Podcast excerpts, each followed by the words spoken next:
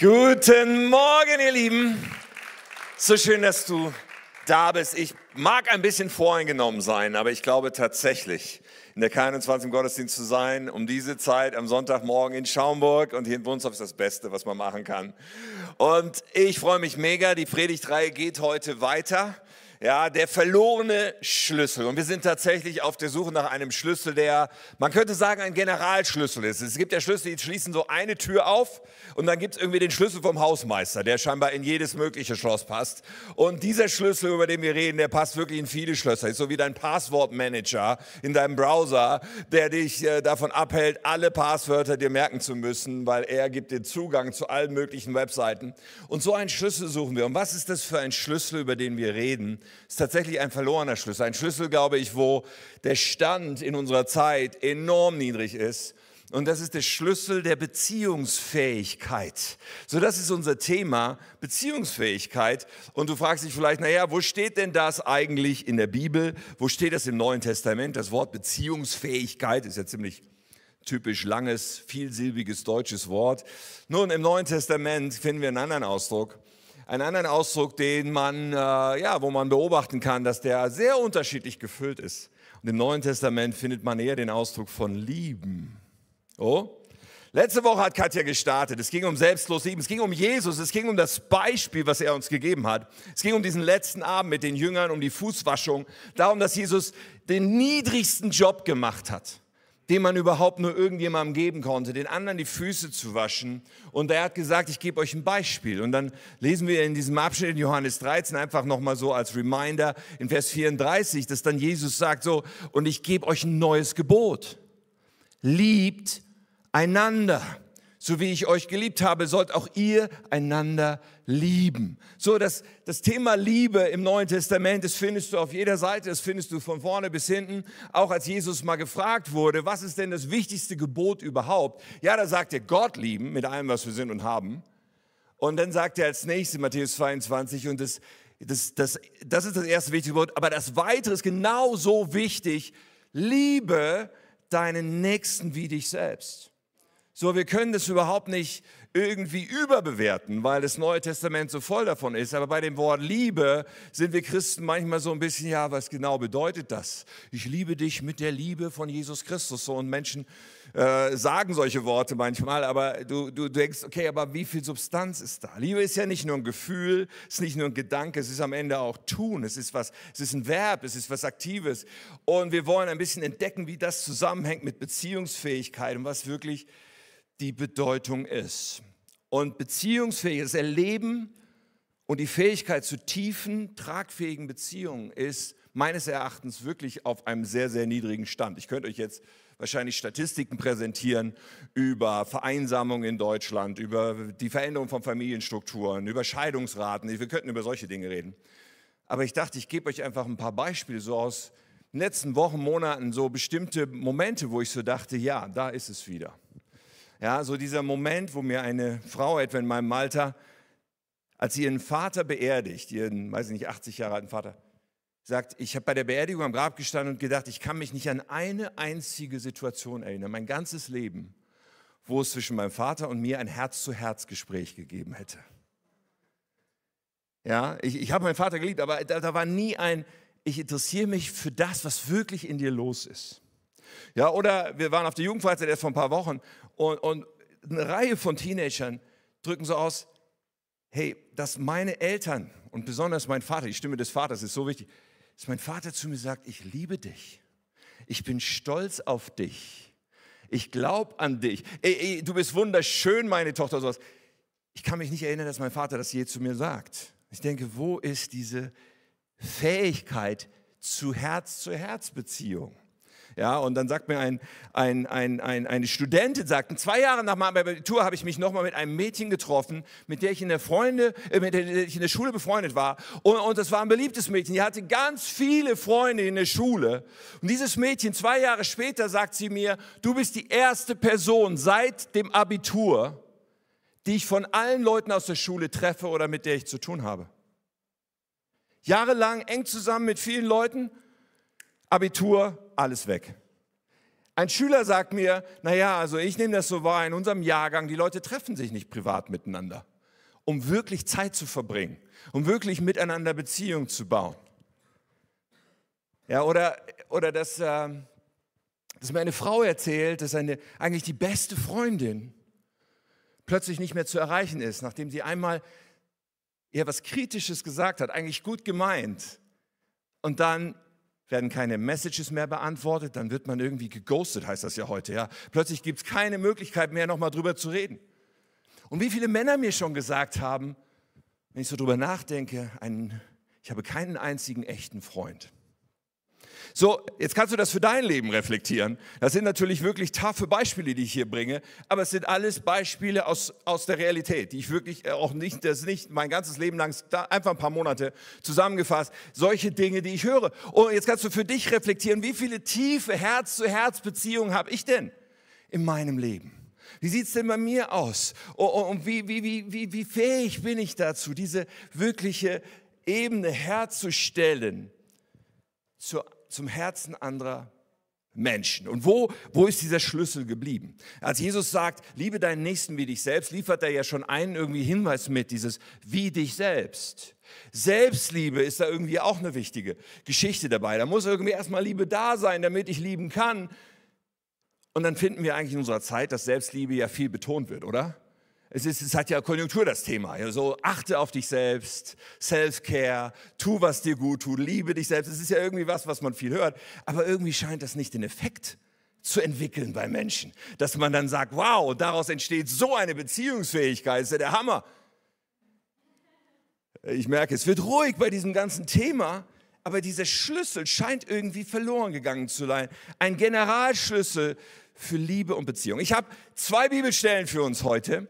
So die erste, mit der werden wir uns erstmal beschäftigen und der Text, der dann als zweites kommt, den will ich am Ende nochmal aufgreifen und dann verrate ich euch auch, wie es heute heißt und geht. Der erste Vers ist äh, in, in 1. Petrus 1, Vers 22. Und Petrus schreibt, jetzt könnt ihr, also mit anderen Worten, jetzt habt ihr die Fähigkeit, jetzt könnt ihr einander aufrichtig lieben. Und jetzt kommt die Begründung, denn Ihr wurdet von eurer Schuld befreit, als ihr die Wahrheit Gottes angenommen habt. Deshalb sollt ihr euch wirklich von Herzen lieben. Wow, das auseinanderzubauen wird spannend. Und dann habe ich noch einen Text für, für nachher in der Predigt, Philippa 2. Und Paulus macht hier eine Aufzählung, die einem die Schuhe auszieht. Paulus schreibt folgendes. Ermutigt ihr euch gegenseitig, Christus nachzufolgen? Tröstet ihr euch gegenseitig in Liebe? Seid ihr im Heiligen Geist verbunden? Gibt es unter euch Barmherzigkeit und Mitgefühl? Pause ist noch nicht fertig. Dann macht doch meine Freude vollkommen. Indem ihr in guter Gemeinschaft zusammenarbeitet, einander liebt und von Herzen zusammenhaltet. Seid nicht selbstsüchtig, strebt nicht nach, danach einen guten Eindruck auf andere zu machen, sondern seid bescheiden, achtet die anderen höher als euch selbst. Denkt nicht nur an eure eigenen Angelegenheiten, sondern interessiert euch auch für, da, für die anderen und das, was sie tun. Puh kann einem schon der Schweiß ausbrechen, oder? Höchste Zeit, dass wir gleich beten. Meine Predigt heute trägt den Titel Schenken, nicht tauschen. Schenken, nicht tauschen. Und wir beten noch zusammen. Und Heiliger Geist, ich lade dich einfach, ich lade dich ein. Ich bete Gott, dass du den Himmel öffnest heute. Ich bete, dass du zu uns redest, dass du jeder Person begegnest, die diese Worte jetzt hört. Und dass du durch mich sprichst dass nicht Tims Ideen und Weisheiten hier rauskommen, sondern dass dein Reden zu jedem Herzen wirklich greift heute und dass wir verändert von diesem Ort gehen, weil wir dir begegnet sind. Danke, Herr. Danke, dass du uns liebst. Amen. Viele wissen das, wir als Familie, wir spielen sehr gerne. Und eins der Spiele, was wir seit vielen Jahren sehr, sehr gerne spielen, ist das Spiel Monopoly Deal. Ich habe es mal mitgebracht, es ist ein Kartenspiel. Monopoly kennt man ja als Brettspiel, aber es gibt auch diese Kartenspielversion. Und bei dieser Kartenspielversion muss man auch diese Straßenzüge sammeln. So wie Parkstraße, Schlossallee gibt es halt als Karten. Oh, und manchmal hat man die Parkstraße, aber der andere hat die Schlossallee. Oh, und bei diesem Spiel gibt es aber auch so Ereigniskarten und die sind natürlich oftmals auch so ein bisschen fies. Und diese beiden Ereigniskarten, an die beiden Ereigniskarten musste ich denken, als ich die Predigt vorbereitet habe. Da gibt es nämlich einmal die Ereigniskarte schlau geklaut. Ja. Julie wusste schon, bevor sie lesen konnte, was all diese Karten bedeuten übrigens. Aber wenn du schlau geklaut spielst, dann darfst du dem anderen einfach die Karte wegnehmen. Da liegt die Schlossallee, ich habe die Parkstraße, ich nehme sie weg. Und er muss sie mir geben und kriegt nichts dafür. Und dann gibt es aber diese andere Karte hier und die heißt Zwangstausch. Und Zwangstausch heißt, ja, ich kann auch die Schlossallee nehmen, aber irgendeine meiner anderen Straßen, vielleicht irgendwie die Poststraße oder so, die muss ich dem dann geben dafür. Ich kann ihn zwingen zu tauschen.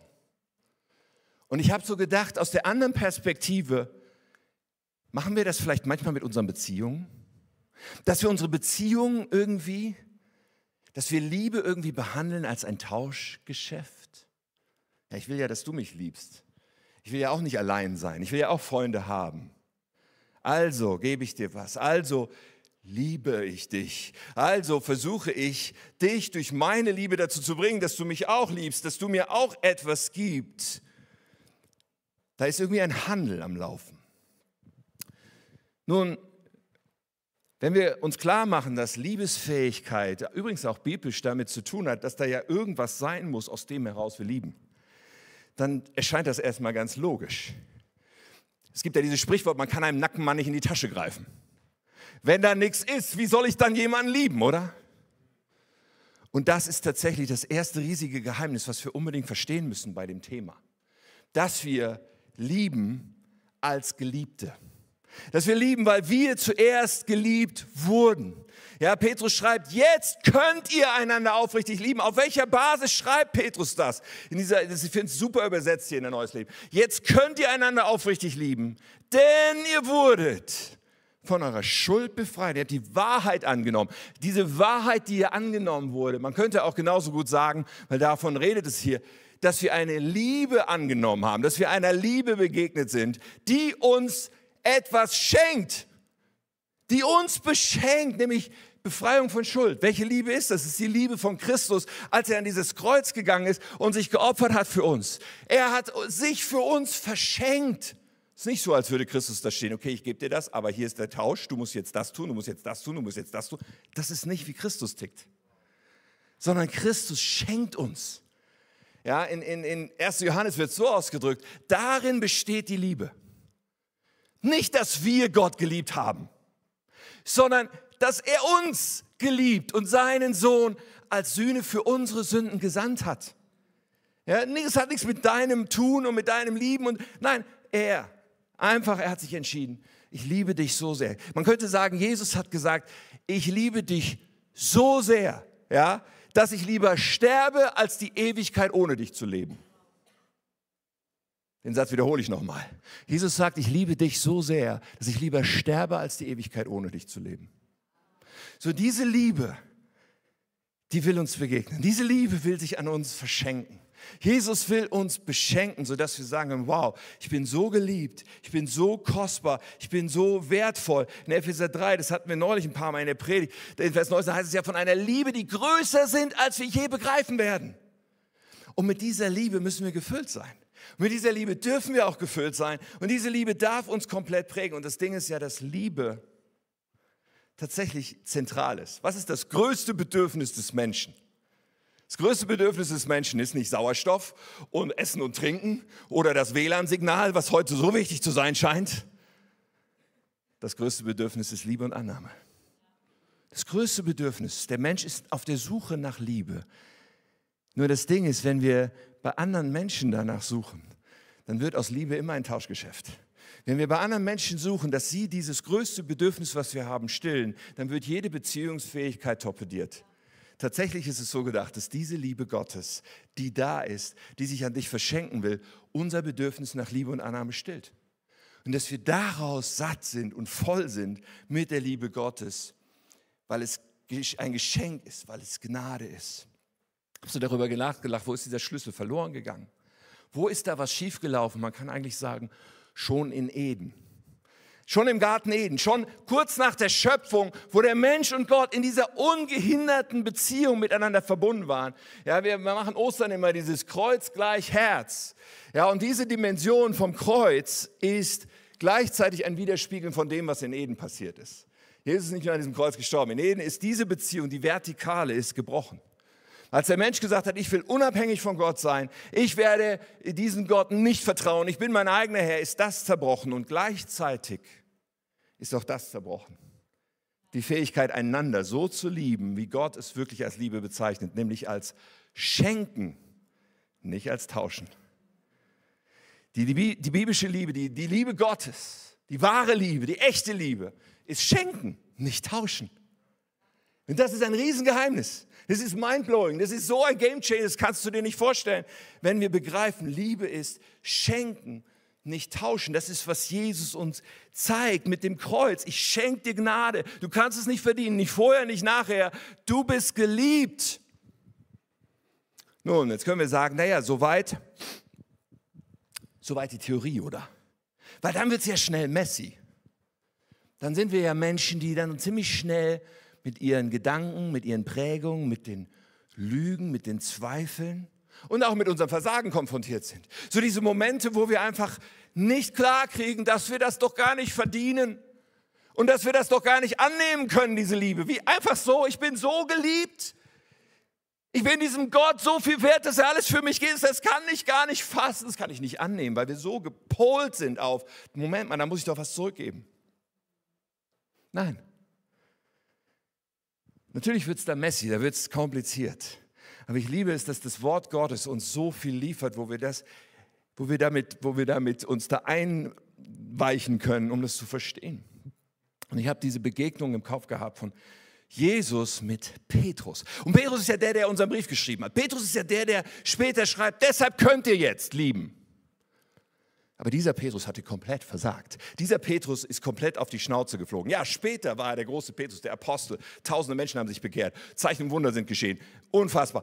Aber der Punkt, über den ich heute rede, ist, wo Petrus, nachdem er die Klappe weit aufgerissen hatte, Jesus, ich werde dich nie verlassen. Jesus, ich bleib bei dir. Du kannst dich auf mich verlassen. Hat er doch die Hosen voll gehabt und ist weggerannt, als Jesus gefangen genommen wurde. Und anschließend hat er ihn dreimal verleugnet. Nein, den kenne ich gar nicht. Diesen Jesus, na, habe ich noch nie gesehen. Und selbst als Jesus auferstanden ist von den Toten, ja, war in Petrus immer noch, ich habe es vermasselt. Ich bin definitiv nicht mehr würdig. Und was macht er? Er geht fischen. Eigentlich war er Fischer. Jesus hat ihm schon gesagt, na, du wirst eine andere Art von Fischer sein, du wirst Menschenfischer sein, aber er geht wieder Fische fischen, nicht Menschen fischen. Und Petrus begegnet ihm dort, wo er fischen geht, an diesem See und stellt ihm eine Frage. Und das ist hochinteressant, weil das, was da zwischen Jesus und Petrus passiert, das muss so oft zu uns passieren. Das, was da passiert, muss mit uns passieren, wenn wir wieder mal zweifeln daran, ob wir noch liebenswert sind, wenn wir wieder mal zweifeln daran, ob diese Liebe Gottes wirklich steht, wenn wir wieder mal zweifeln daran, ob wir es nicht so sehr vermasselt haben, dass es vorbei ist für alle Zeiten, dann muss diese Unterhaltung in unserem Leben stattfinden und Jesus ist am Start, um sie mit dir zu führen. Und Jesus fragt diesen Petrus, liebst du mich? Er sagt nicht einfach, ich liebe dich. Das war irgendwie klar, aber das war auch gleichzeitig nicht klar für Petrus. Aber Jesus fragt ihn, liebst du mich? Und man könnte ja sagen, okay, musste Jesus das wirklich? Ich meine, Jesus, der war jetzt schon auferstanden. Also irgendwie, der, der wusste doch, was los war in Petrus Herzen. Ja, ja, Jesus wusste es. Aber Petrus wusste es nicht. Der fragt ihn, liebst du mich? Ich sage, ja, ja, ja, ich liebe dich, Jesus. Okay, dann weide meine Schafe. Hüte meine Schafe, war seine Antwort. Aber dann fragt er nochmal, Petrus, hast du mich lieb?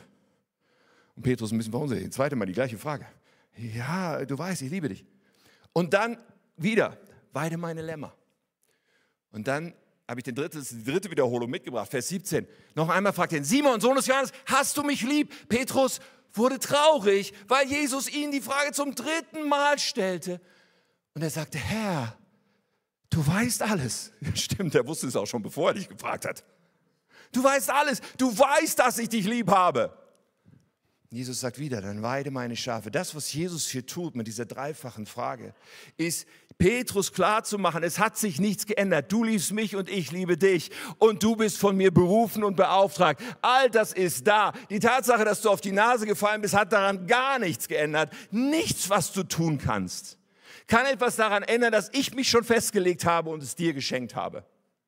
Und das gilt dir und mir auch. Und wir müssen diese Liebe Gottes, dieses, diese, diesen Zuspruch, dieses Geschenk der Gnade, wir müssen das so sehr in unserem Leben aufnehmen, als das, was es ist, ein Geschenk. Nichts, was wir im Tausch erwerben.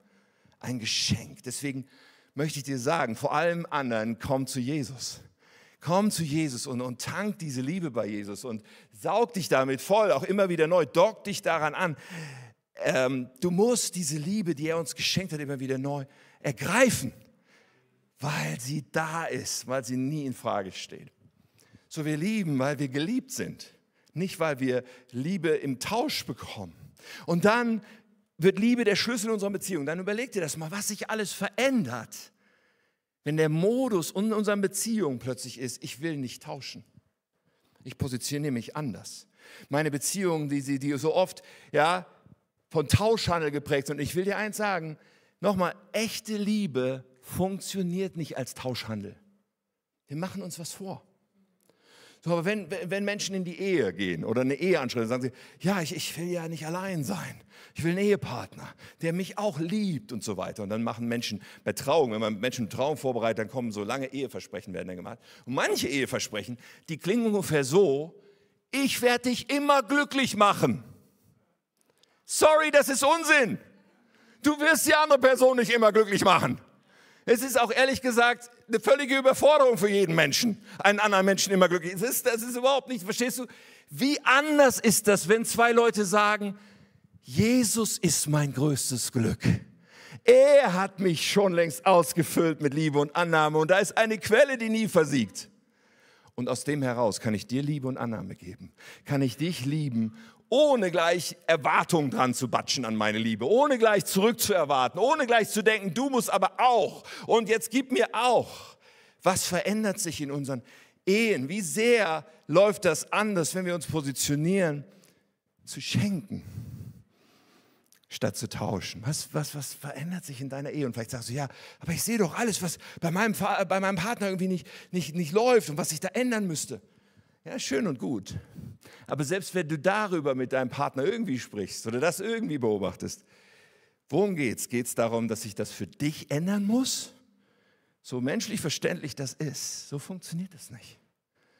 Wir können gerne für unseren Partner beten, dass das, was ihn ja auch so belastet, dass das, was es ihn ja auch nicht gut tut, sich verändert. Ja, aber unsere Aufgabe von beiden Seiten ist schenken, nicht tauschen.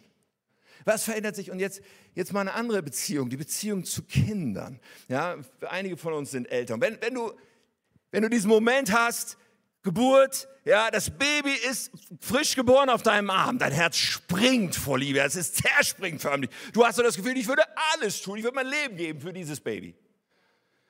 Aber es ist nicht erstaunlich, dass viele Kinder, die dann irgendwann Erwachsene werden, sagen im Rückblick, boah, ich habe so viele Erwartungen gespürt von meinen Eltern. Da war immer das Gefühl, ich muss so viel tun. Ich muss irgendwelche Erwartungen erfüllen. Das sind Träume meiner Eltern, die sie nicht erfüllt gesehen haben. Die müssen sich jetzt irgendwie mit mir erfüllen. Ich muss immer gut in der Schule sein. Ich muss das tun. Ich muss irgendwie alles Mögliche immer, ja, ich habe das Gefühl, ich muss zurückgeben.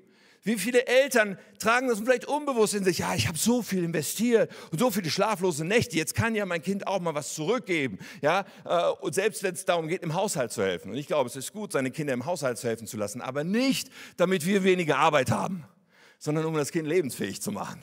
Und das ist eine völlig andere Herzenshaltung dahinter. Ja, und zu sagen, hey, was, was, was läuft da schief, dass bei Kindern dieses, diese absolute Liebe, die sich verschenkt, so oft nicht anzukommen scheint. Und ich rede nicht davon, dass wir Kinder nicht Grenzen setzen und Kinder erziehen müssen. Natürlich müssen wir, auch das ist Liebe. Aber das Herz ist, ich, ich verschenke mich und hoffentlich sagen wir es auch in jeder Weise. Oder andere, andere Beziehungen, Freundschaften. Auch Menschen in der Kirche, Geschwister, Leute, mit denen wir unterwegs sind, Leute, mit denen wir Freundschaften bauen. Ist es nicht doch manchmal so, dass wir so nicht sagen, ah, ich habe so viel investiert, jetzt kann er ja auch mal, jetzt, ja, jetzt, jetzt habe ich auch mal eine Erwartung, jetzt möchte ich, dass diese Person auch mal mir was gibt. Bauen wir manchmal Freundschaften einfach, weil wir sagen, ich, ich will doch einen Freund haben. Das würde sich doch so gut anfühlen, wenn ein Freund mir sagt, wie sehr er zu mir steht und dass er für mich ist. Okay, es ist kein Tauschhandel.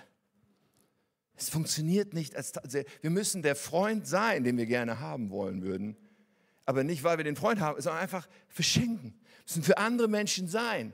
Wir, wir müssen diese Liebe und die, die, wo kriegen wir die her bei Gott? Wir geben sie weiter als Geschenk. Wow, was für ein Unterschied. Und in diesem Schenken-Modus, ich bin so überzeugt, wenn wir diesen Modus einnehmen, dann werden wir irgendwann merken, wow, ich habe echte Herz-zu-Herz-Beziehungen zu Menschen. Da ist wirklich etwas gewachsen. Aber nicht, weil ich es eingefordert habe, nicht, weil ich Erwartungen hatte, was der andere alles tun muss, nicht, weil diese Agenda, weil so viele Beziehungen zerbrechen ja an unerfüllten Erwartungen, an Enttäuschungen. Aber die resultieren ja, weil ich dachte, ich muss doch jetzt erwarten dürfen. Und nicht, weil ich geliebt habe. Weil göttliche Liebe ist schenken, nicht tauschen. Oder unser Thema Salz und Licht. Ich meine, in dem Zusammenhang steht das auch ein bisschen. Wir haben dieses Jahresthema, ja, wir sind berufen, Salz und Licht zu sein. Salzkraft und Lichtkraft hat so viel mit Beziehungsfähigkeit zu tun. Aber wenn wir jetzt zu unserem Kollegen, wenn wir jetzt zu unserem Schulfreundin, wenn wir jetzt zu unseren Nachbarn gehen und irgendwie innerlich denken, boah, das wäre voll cool, wenn ich diese Person in den Gottesdienst einladen würde und diese Person dann vielleicht sogar zu Jesus kommen würde, dann könnte ich auf meinem, auf meinem geistlichen Säbel so eine Kerbe machen. Ja, ich habe jemanden eingeladen. Seht alle her. Und wenn das in mir abläuft, sorry, dann sind wir schon falsch abgebogen. Natürlich wünsche ich dem Menschen, mit dem ich zu tun habe, dass er Jesus findet, weil es das Beste für diese Person wäre, Jesus kennenzulernen. Es gibt überhaupt nichts, aber es geht nicht um mich. Aber oft geht es uns halt doch um uns. Und diese Motive spielen eine riesige Rolle, weil am Ende des Tages werden sie immer irgendwo spürbar, ob Erwartungen da sind. Was für ein Gamechanger ist das, wenn wir schenken statt tauschen. Okay, Kommen wir nicht zu kurz dabei? Nicht, wenn wir bei Jesus angedockt sind. Nicht, wenn wir bei Jesus angedockt sind. Okay.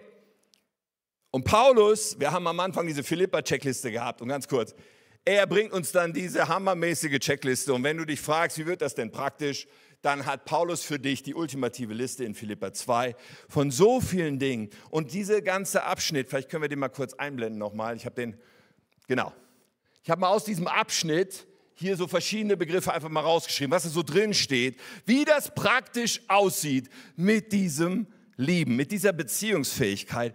Und weil das ein bisschen den Rahmen sprengen würde, auf jeden der Begriffe einzeln einzugehen, habe ich noch eine kleine Zusammenfassung für euch. Drei Worte. Bevor du das Foto machst, warte ab, bis die Folie vollständig ist. Drei Worte. Das erste geht mit I, das zweite mit W, das dritte mit T. Das erste ist I. Echtes Interesse.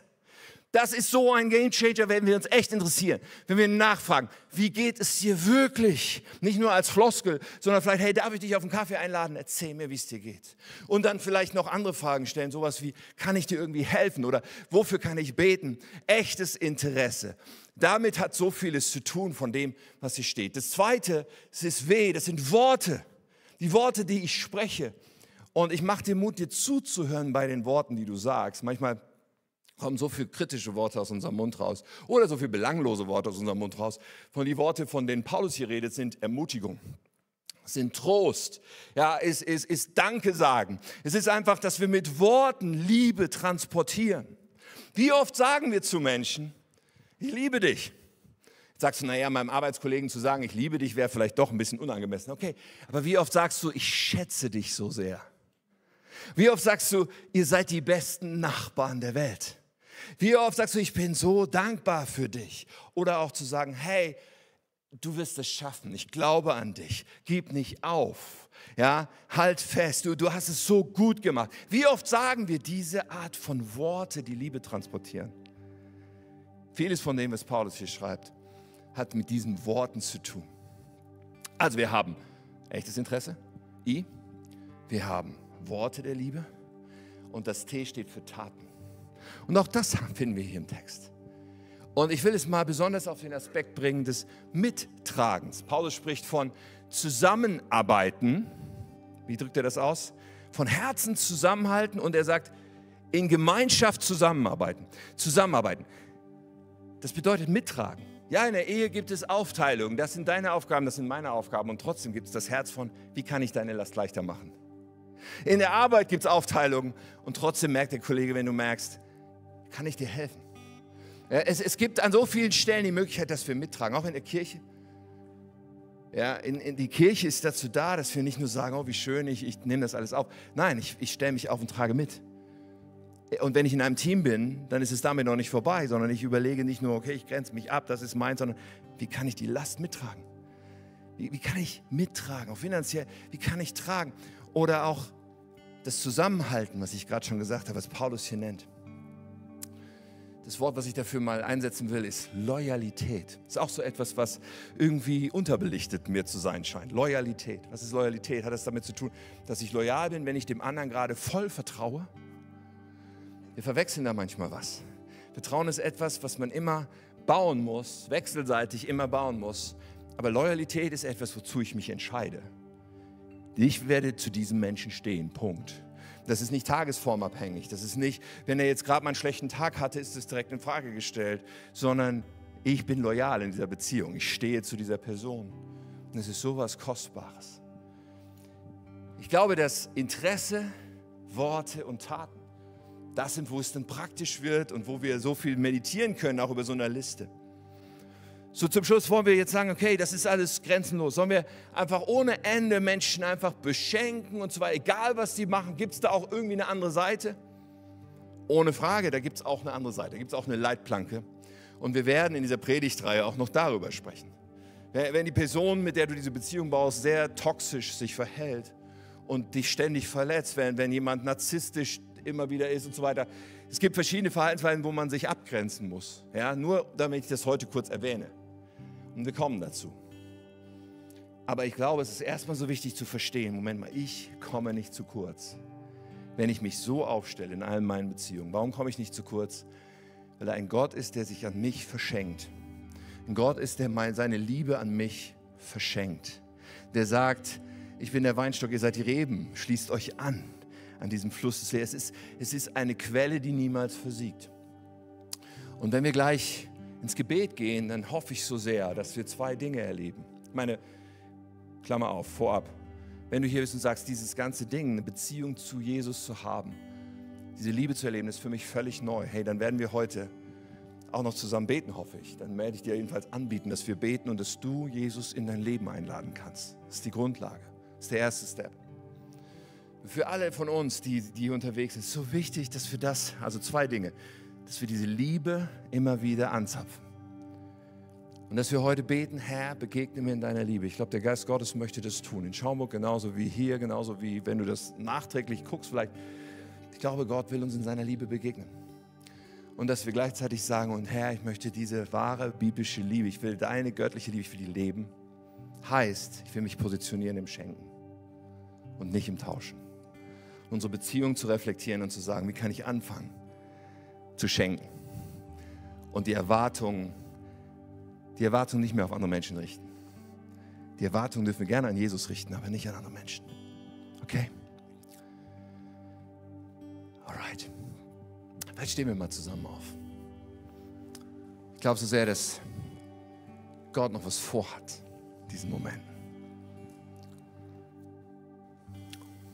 auch in Schaumburg, wir zusammen aufstehen, dann streck dich mal aus. Mach mir die Augen zu und streck dich aus.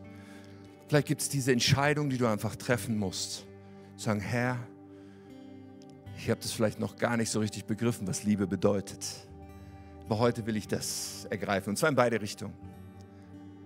Ich will mich andocken an deiner Liebe. Und ich will jemand sein, der schenkt und nicht erwartet, nicht tauscht. Komm, Geist Gottes. Wirke an uns.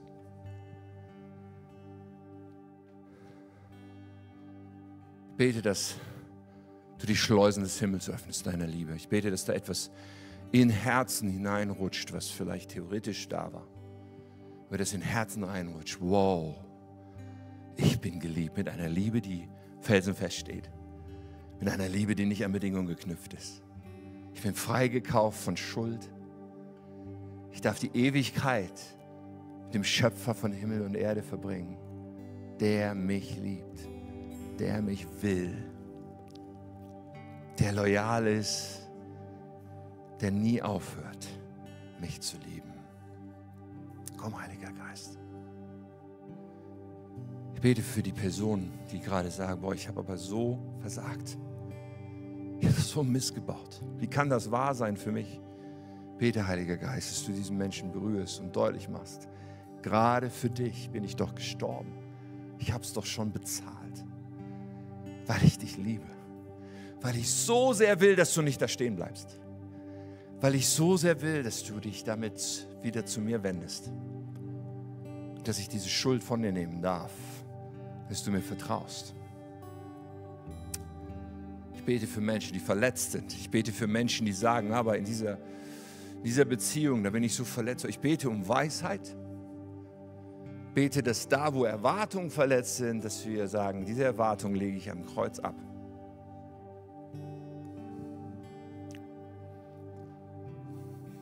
Und ich bete, dass da, wo Menschen einfach toxisch sind, dass wir auch da klar sehen und sagen, okay, hier darf ich auch eine Grenze ziehen. Komm, Geist Gottes.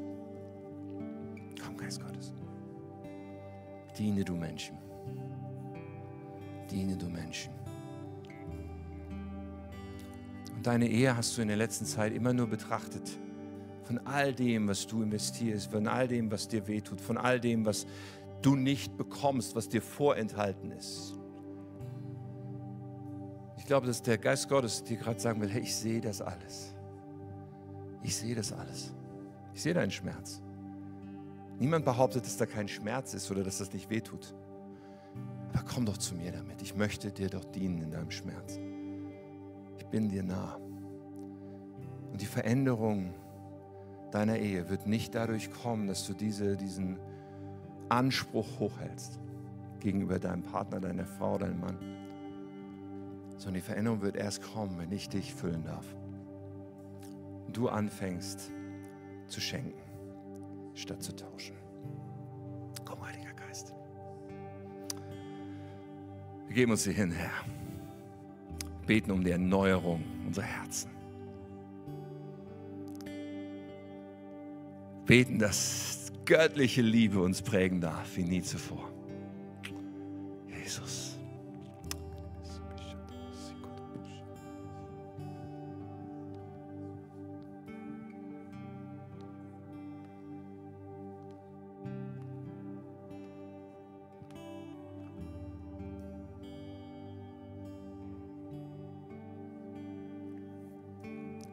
Als ich darüber sprach, Da war in dir auch, ja, mein Vater hat nie zu mir gesagt, dass er mich liebt. Mein Vater hat es nie zu mir gesagt. Dein himmlischer Papa sagt dir gerade jetzt, ich liebe dich, mein Kind. Dein himmlischer Papa möchte diese Lücke füllen in deinem Leben. Dein himmlischer Papa sagt dir, liebe Frau, er sagt dir, du bist eine Prinzessin, du bist wunderschön. du bist mir alles wert. Deswegen verkauf dich nicht unter Wert. Komm, Geist Gottes.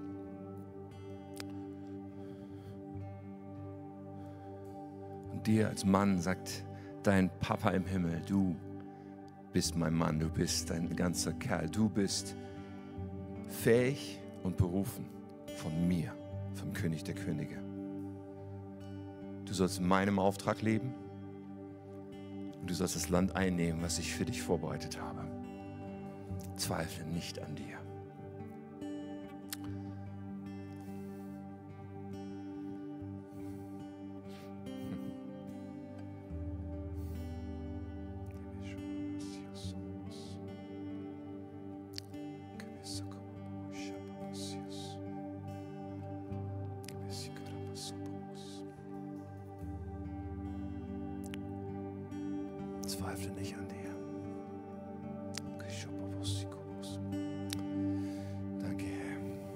Während wir im Gebet sind, ich glaube, dass der Heilige Geist gerade diesen Raum nutzt, um zu dir zu reden, nutzen will.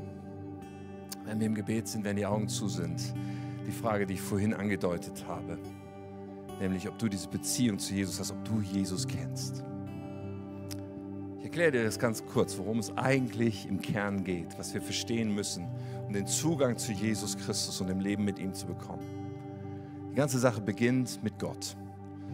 Wir haben hier das Symbol vom Herzen, weil Gott so liebevoll ist. Ich habe das erklärt, aber es ist in unserer Zeit auch so wichtig zu verstehen. Es beginnt damit anzuerkennen, es gibt einen Gott, der mich geschaffen hat. Wenn er mein Schöpfer ist, dann hat er eigentlich alle Rechte an mir. Dann braucht er mich eigentlich gar nicht zu fragen oder so. Dieser Gott ist real. Er hat dich geschaffen. Und er ändert sich niemals. Die Frage ist, was mit uns ist. Und das zweite Symbol hier ist ein Geteiltzeichen. Es symbolisiert eine Trennung, die stattgefunden hat. Schon lange bevor du auf dem Planeten warst. Aber alle Menschen kommen seitdem auf diese Welt mit dem Herzen von ich, ich, ich. Ich bin mein eigener Herr.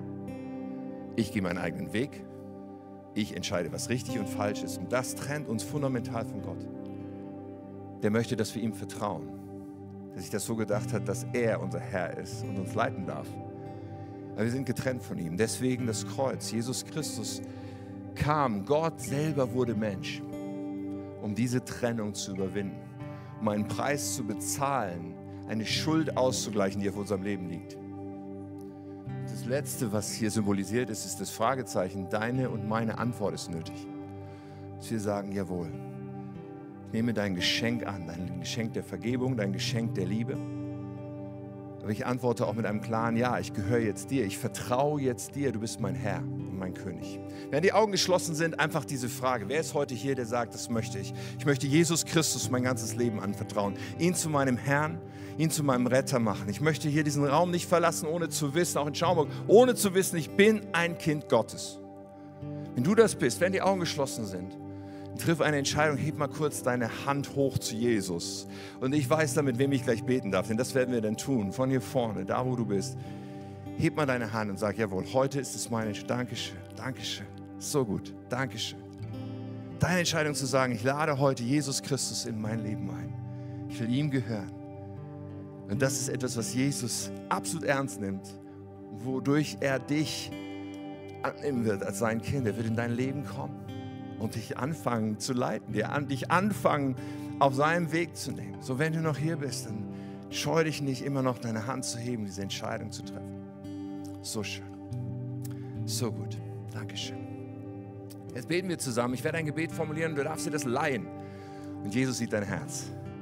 Jesus wird einziehen in dein Herz als dein neuer Herr, als dein neuer Retter, als dein König, um mit dir zu leben. Lass uns beten. Lieber Jesus, ich komme jetzt zu dir, weil ich dir mein ganzes Leben anvertrauen will. Vergib mir meine Schuld. Räum alles weg, was mich von Gott trennt. Und mach mich zu einem Kind Gottes. Danke für deine Liebe. Danke, dass du mich annimmst. Danke, dass du mich schon geliebt hast, lange bevor ich das wusste. Heute sage ich Ja zu dir. Ab heute folge ich dir nach. Du sollst mein Leben leiten. Ich will dir gehören. Füll mich mit deinem Heiligen Geist. Danke, Jesus. Amen. Jesus ist jetzt dein und du bist sein ein Kind Gottes. Herzlichen Glückwunsch.